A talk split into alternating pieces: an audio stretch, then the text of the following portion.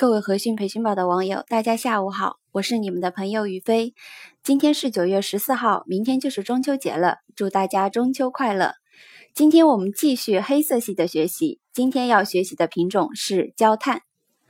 下面和大家一起学习娄启华老师今天上午十一点十二分发送过来的音频内容。啊，各位大家早上好，今天是九月十三号。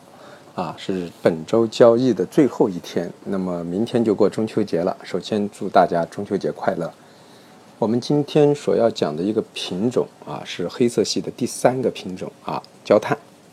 焦炭这个品种呢啊，是在螺纹钢的整个的就是钢厂的产业过程中呢，它是原材料的一个上游产品，但是呢，它的啊需求呢。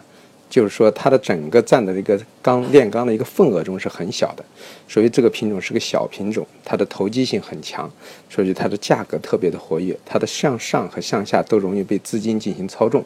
啊，这是一个投机性很强的品种。我们说了一下它的特性，啊，那么然后再说一下它的基本面，啊，近期焦炭呢基本面呢，啊，其实在在就是前两天国家就是说。啊，证监会主席呢，刘主席就是说，关于严控市场的投机力度啊，保护中小者的利益啊，在这些的一些大的一个政治性的因素的影响下，造成了啊大量的资金呢回归理性啊，那么这样子对于前期啊过度上涨的一个焦炭形成了一个市场的打压，那么在这样的过程中呢，就出现了什么呢？啊，就几个因素的表现，咱们先说利多的因素。利多的因素，第一呢，就是焦炭是有需求的，因为钢厂的利润很高。那么钢厂利润很高，那么对钢对焦炭来说需求就很大，所以说造成了前期呢焦炭涨得比较凶，就是在基本面是支持的。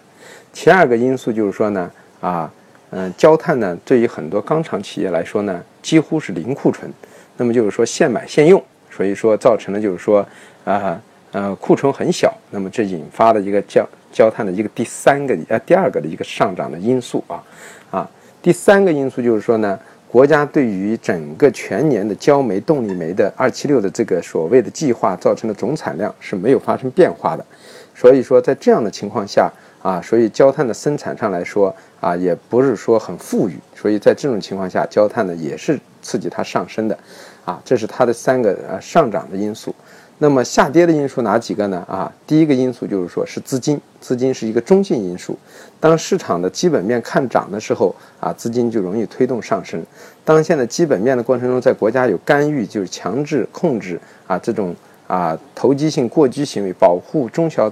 企业利益的一个啊大的一个终止下的时候呢，大量的前期对对于焦炭这种操纵性品种的一个资金大量的退潮。引发了市场的一个下跌啊，这是第一个所谓情绪造成的一个下跌啊，嗯，第二个因素就是说呢，呃，整个市场的过程中呢，就是说，呃，技术性上来说，已经进入了一个下跌格局，右侧交易了。那么这是一个第二个铸成的一个下跌的因素啊。第三个因素就是呢，啊，四季度逐渐进入四季度，四季度是一个所谓的钢钢铁行业来说是一个淡季，是一个需求的淡季。如果钢铁行业进入淡季的时候，哎，现在的产量又这么大，这样会造成后期呢就会有大量的库存积压。那么这样的话，对于螺纹钢的呃，对于螺纹钢的需求减少之后呢，反过来呢，就对于那个焦炭的需求也就会降低。所以这样的情况就形成了一个基本面后续支撑将逐渐减弱的一个格局，这是一个第三个方面的一个下行的因素啊。所以这有涨有跌的因素，咱们分解完之后呢，个人认为就是。短期的四月份以后啊啊四季度以后，格局将逐渐的是反弹做空，成为一个焦炭的一个主流行情，啊，注意把握一个反弹做空的一个主料的节奏啊，这是很重要的。那么反过来就是说，现在呢啊，焦炭在前几天的一个急剧的一个受到影响的下跌的情况下呢，个人认为一千一百点左右呢啊，将是短期的焦炭的一个支撑区域。在这个位反复之后呢，可能有个反弹，可能可以反弹到啊幺幺八零到幺二零零附近。那么在这背靠这个位置，我认为焦炭还可以继续啊去放空，设好止损去放空，因为格局没有逐渐已经往下的格局大于了往上的格局，可以震荡做空作为一个主流趋势了啊。那么说一下今天的价格区域，今天的焦炭的价格区域是支撑位啊啊一万幺幺零零啊和幺幺幺七。压力位是幺幺三五和幺幺四七啊啊，谢谢各位啊，再见。好，感谢罗老师。我们听到了焦炭的支撑位是幺幺零零和幺幺幺七，压力位是幺幺三五和幺幺四七，震荡做空是主流趋势。我们除了每天分享一个品种的解析，还会分享罗老师之前的历史锦囊。收听节目的朋友，请关注我的喜马拉雅账号，我我们将有更多精彩奉献。今天有一位每日期货分享群的朋友参加了和讯培训宝的中秋活动。他已经迫不及待的想加入到娄老师的锦囊指导群了。感谢您对我们的信任，我们一定不会辜负您的期望。